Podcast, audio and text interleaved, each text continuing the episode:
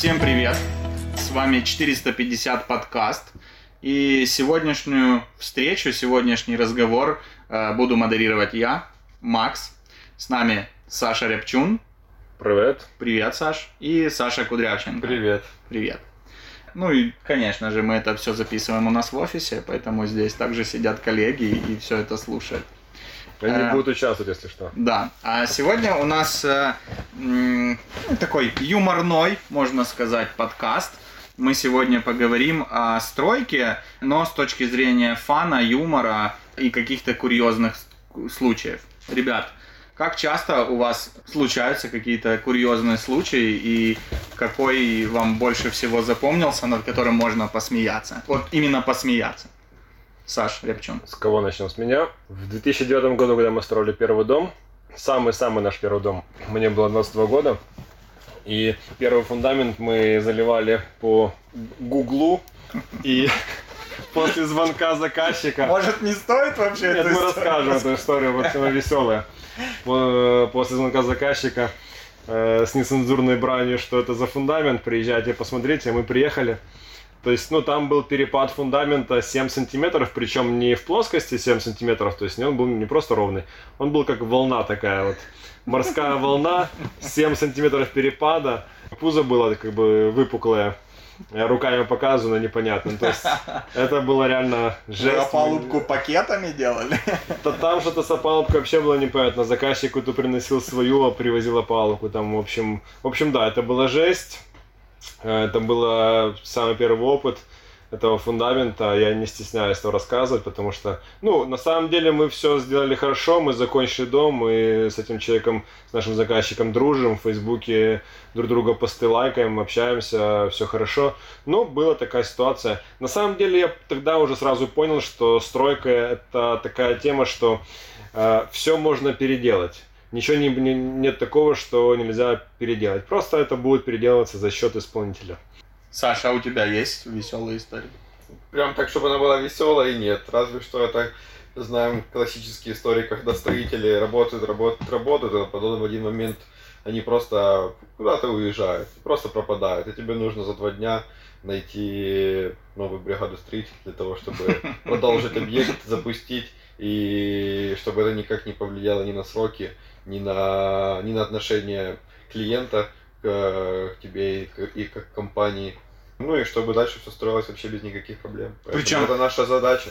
Самое интересное, я тоже сталкивался с такими э, моментами, когда человек работает, а потом в один прекрасный момент пропадает навсегда. То есть он даже не возвращается за оплатой своего труда. И непонятно, чем движ или что движет этим человеком, почему он себя так ведет. Ну да, это на самом деле странно, и начинаешь думать, там вдруг где-то накосячили, вдруг, вдруг еще что-то Ну да, потом у тебя уходит время на переделки. Да, пересматривать. Но на самом деле просто либо им какую-то предлагают лучшую работу, либо они понимают, что не справляются. То есть я не понимаю, честно. Это... Да, я тоже не Это- понимаю. У меня нет что- ответа на что этот вопрос. Чем они руководствуются в этот момент, вообще неизвестно. Ну, это происходило вот, ну, первые года, когда мы работали, когда мы отбирали только, ну, бригады э, хорошие. Сейчас-то, понятно, мы работаем уже с проверенными нашими бригадами, там, годами мы с ними работаем. Но приходится иногда брать на свои объекты новые бригады, и да, такое бывает. Ну, это вот все у вас? Ну, Не, вот- ну, курьезных А случаев как- на самом деле... Ну, это, например, там веселые случаи, да? Да, а вот можем, ку- курьезный можем, можем, можем рассказать, как этот, э, как слава богу, не на нашем объекте, а как на других объектах людей обманывают. По штукатурке, например. А, в смысле, я вот ты понял. сталкивался, да. Да, А, был знакомый, который заказал. Да не знакомый, это ну, практически он дом, который мы построили, продали, и человек там делал дальше внутрянку самостоятельно. Ну и да, бывает такое разводилово, как бы он попал, как бы э, надо было штукатурку сделать э, внутри э, дома. То есть он сам нашел кого-то, цена была самая низкая на рынке. Сказали, все, завтра заезжаем, сегодня только материал завозим. Завезли материал, взяли предоплату, пол- ну, больше половины стоимости взяли как за материал, и выкинули сим-карту, телефон пропал. То есть, ну, ребята просто Класс. привезли некачественный материал, потом выяснилось по супер дорогой цене, ну и, соответственно, уже другая бригада, которая заходила на это, она говорит, ну, мы с таким материалом работать не будем, мы не дадим вам гарантию. Вот бывает такое разводилово. Ну и вот сколько я слышал, очень часто, наверное, это случается чаще, нежели э, в капитальном строительстве, да, то есть в отделочных э, ремонтах, работах, будем так это называть, то это случается очень часто когда ты нанимаешь э, недорогих строителей себе для отделочных работ, и вот вы, вылазят такие вот факапы. Да, из, из такого э, китка, да, строительного, вот бывает такая тема, как недавно при, ты рассказывал про газоблок, да, привозили. Да, привозят, ты находишь э, ну, объявление в интернете классические для того, чтобы заказать материал, договариваешься о стоимости на газоблок, оплачиваешь, э, а, тебе его привозят, ты переводишь им деньги на счет, ну, ты договариваешься заранее, что да, материал привезут, только вы там отправите сразу же денежки на счет, когда уже у вас газоблок будет на участке. Ты отправляешь деньги, тебе выгружают газоблок, а ребята, которые выгружают газоблок, говорят, ну, типа, а деньги где? Заплатите, пожалуйста, за, за материал. И оказывается, что эти люди, которые ему продали газоблок, это были просто такие посредники, которые так же само позвонили ну, там, на, производ... на завод там, по газоблоку, заказали газоблок и сказали, что будет оплата по месту. А в итоге клиент оплатил это по безналу, Прикинь, да? на карту. Обалдеть и теперь вообще. ни газоблока, Вот это схема, да. денег. Да, да. Ну, в нашем случае, в любом случае, мы на себя это бы все брали бы и берем. А когда заказчик сам строит, это уже попадало. В случае, когда именно мы занимаемся заказом э, материалов. Материалов, Да, да, потому да. что в нашем, э, в нашем э, случае, в нашей работе бывает, что клиент доставляет материалы. И, Бывает. и, может в, та- такое и в- и в таком случае мы не несем ответственности вот за такие моменты. Да. Поэтому мы сейчас э, не, не ведем больше там пяти объектов по частному строительству, потому что мы туда ставим все свои бригады, которые уже проверены годами. Ну, а также работаем со всеми проверенными поставщиками. И, ну, не то, что даже с поставщиками, а напрямую с заводами, поэтому у нас нет такого, что мы работаем через каких-то посредников, которые могут нас обмануть. Уже даже нету такой возможности. Ну, очень часто бывает, допустим, вот по поводу поставщика, это тоже кла- классика, когда, допустим, ну, мы работаем с поставщиком, мы его наработали, по-моему, там 3 или 4 года уже нарабатывали и работаем всегда, и он всегда проходит все проверки. Но, как обычно бывает, чтобы перебить цену, дают самую низкую цену, чтобы просто завоевать тебя, как, как, как заказчика. Потом э, резко на каких-то других материалах, когда человек расслабляется, э, цена может немножко приподняться. Или же на объемах, когда ты, ты везешь там, допустим, бетон, либо какие-то сыпучие материалы, на объемах очень легко не довести необходимый материал. То есть на бетоне тоже это классика, когда ну, мы же не можем залезть в миксер и проверить, сколько там кубов. Даже когда мы наливаем э, непосредственно ну, фундамент, то есть то, что же мы там... э, бывает полкуба, куб, два, бывает даже. Да, полкуба, не- да. Полкуба это, это классика. А полкуба на сегодняшний день это сколько? Тысяча гривен, да? Сколько? Да. Плюс Ну, там 1800 там, с доставкой, За бетон, за куб. Значит, ну, 900 гривен, да. 900 То есть гривен. Вот так вот 5 миксеров, то есть 5 тысяч гривен почти там плюсанули. Из последнего тоже вспомнил э, про казусную ситуацию со строителями и с, и с прорабами. Когда понимаешь, что пока будут такие строители и прорабы, то, в принципе, конкуренцию они тебе создавать не будут. Э, надо было выкопать фундамент под э, забор. Ну и э, прораб решил не усложнять э, себе ситуацию. Был старый забор. Ну, чтобы не идти к соседке, не договариваться с ней, что надо снять забор, что мы сейчас здесь прокопаем. Он решил, говорит, давайте вот здесь в 5 сантиметрах начнем копать э, фундамент и поставим забор чуть ближе. Ну, что там тех 5 сантиметров? Ну, заказчик приехал, говорит, а что вы, говорит, мне уменьшили участок? Э, На что прораб как говорит, да мы хотели их попроще, да. Ну, да. Ну, а в итоге еще раз Ну, перекапывали. еще раз, да, еще раз перекопали, да. В любом случае, что не успели залить бетон туда. Тогда же прикол был бы, даже если бы залили бы, они бы его разбили бы и перекопали, перенесли. То есть здесь с нами такое не проходит. Ну мы же уже сделали, типа давайте как бы не будем. То есть мы это сразу бы пресекли бы и переделали. Мгм. Да, это реально смешно. Ну, это, это смешно, действительно. Ну, это вот, вот лень, да, это человеческий фактор на самом Да, деле. То да. есть человек себе что-то подумал и не уточнил. Ну, на самом деле, тоже я хочу сказать, что всегда еще с 2009 года мы выработали такую для себя э, модель работы, что мы на стройке представляем заказчика, а не интересы строительной компании, либо интересы прораба. То есть мы всегда отвечаем, э, являемся глаза и, э, и уши от заказчика и делаем все для того, чтобы заказчику было хорошо, чтобы правильные решения были максимально оптимизированы были. Потому что прорабы делают, знаете как, это тоже классика. Типа, нас так, мы так рубили, вы извините, конечно, в Москве. Раньше же ездили все типа в Москву. Э, опыта где надо, надо было набраться? В Москве, да. Мы так рубили в Москве, мы так рубили там-то, то там столько-то хватит, поглубже фундамент, там меньше утеплителя и, ну, а почему, обоснуй, как бы, а, а объясни, как бы, это, то есть, ну, люди не... Мы так рубили. Это классика была. Да, это ну, ответ, ответ э, очень часто и, собственно, от строителей.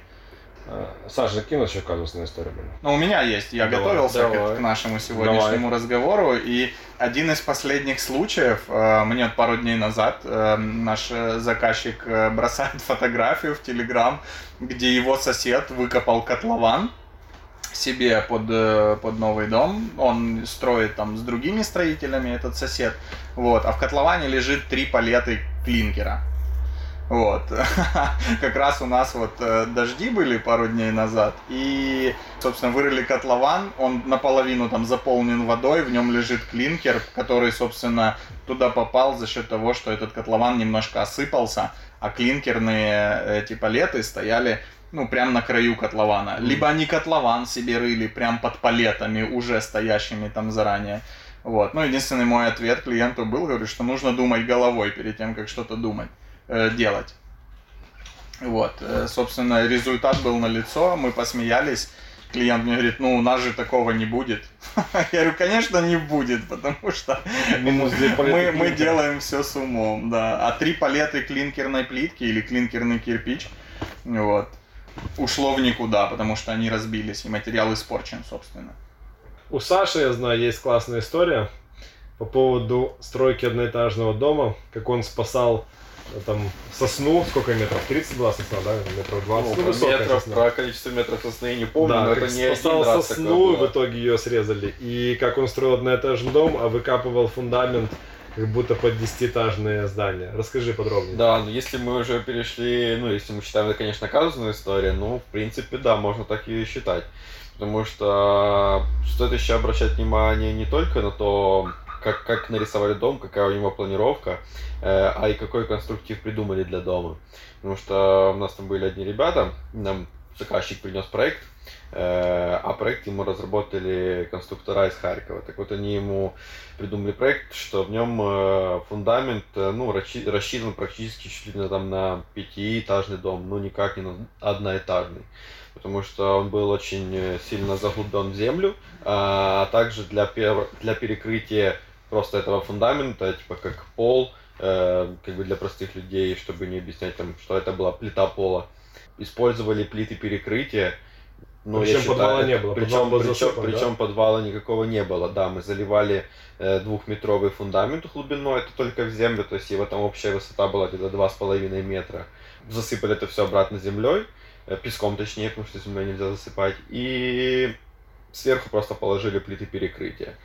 Вот такой вот фундамент был на дом, который был на там 120-130 Ну, это был, квадратных метров, да, по-моему. А заказчику нельзя было объяснить, что Заказчик чувак, верил им, верил. А заказчик на самом деле сам строит большие предприятия, тоже как бы не последний человек в строительстве, и поэтому посчитал, что, ну, раз на крупных объектах у него тоже такие сложные фундаменты, то для его дома, значит, доверился Вот. конструкторам, что тоже так и должно быть. Ты прям сейчас рассказываешь, а я смотрю на своего бывшего соседа, который через забор у меня строил одноэтажный дом из газоблока. Фундамент они выкопали где-то 2,5 метра глубиной, Мгм. залили туда подушку, положили блоки ФБС и сверху все это закатали эм, монолитом. Вот. Жесть. И когда я спросил, говорю, подожди, а какой дом ты здесь будешь строить? Э, Ну, типа, э, пятиэтажка, наверное, будет стоять здесь. Но здесь же нельзя строить пятиэтажку, это же частный сектор. Он говорит, нет, у меня будет одноэтажный дом 150 квадратных метров. И подвал они там не использовали. Нет, они все это засыпали там землей. Ну, причем засыпали землей. Даже не песок они туда привозили, а подвал они себе сделали рядышком. Они построили отдельное строение, типа сарайчик, в котором есть подвал, погреб. Зачем? Ну да. Вот зачем Так так еще к тому объекту вернулся, там толщина стен была из, по-моему, 44 или 45 блока, да? 48 блок, 48 был Виннербергер, да, если не ошибаюсь? по-моему, да. Да. И потом еще, которые И утепляли... шесть- А, кстати, лента была, по-моему, толщиной фундаментная 60 сантиметров. Хотя нужно 30.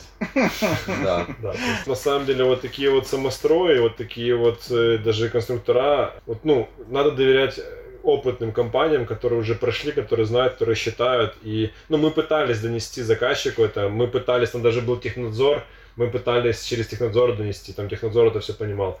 Но заказчик четко был в понимании, что это так правильно, это делается, и, ну, ничего не хотел слушать. Немаловажно, чтобы была не только правильная конструктивная часть сделана, а и не было такого, что даже те же конструктора могут заложить вам 200% прочности, когда достаточно там 50% прочности сверху заложить. Для одноэтажного дома, например, для, даже для двухэтажного. Поэтому нужна строительная компания, чтобы они могли оптимизировать стоимость вашего проекта, и вы не тратили лишние деньги, которые могли бы потратить немножко больше, например, какую-то внутреннюю отделку.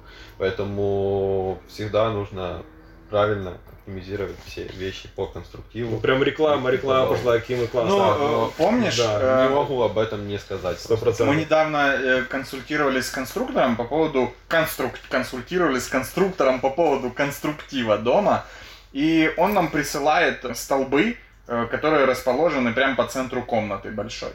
Вот. Если бы это был, эм, ну, например, прям прямой заказчик, гова- разговаривающий с конструктором, то так бы столбы, наверное, и остались бы посреди комнаты и, и все.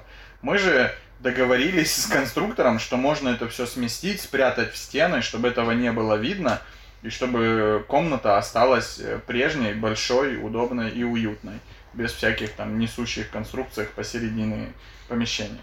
Почему так происходит? Потому что конструктора хорошие, заняты, и в потоке постоянных работ они не особо обдумывая, просто кидают где нужно Да, эту балку, да, где им там, да. условно говоря, рассчитывает программа, их щ- кидают там столб, а там, условно говоря, сесть там надо 30 минут подумать э, дольше И немножко пересчитать пересчитать нагрузки, да. нагрузку и сделать в стороне, ну, это уже сложнее.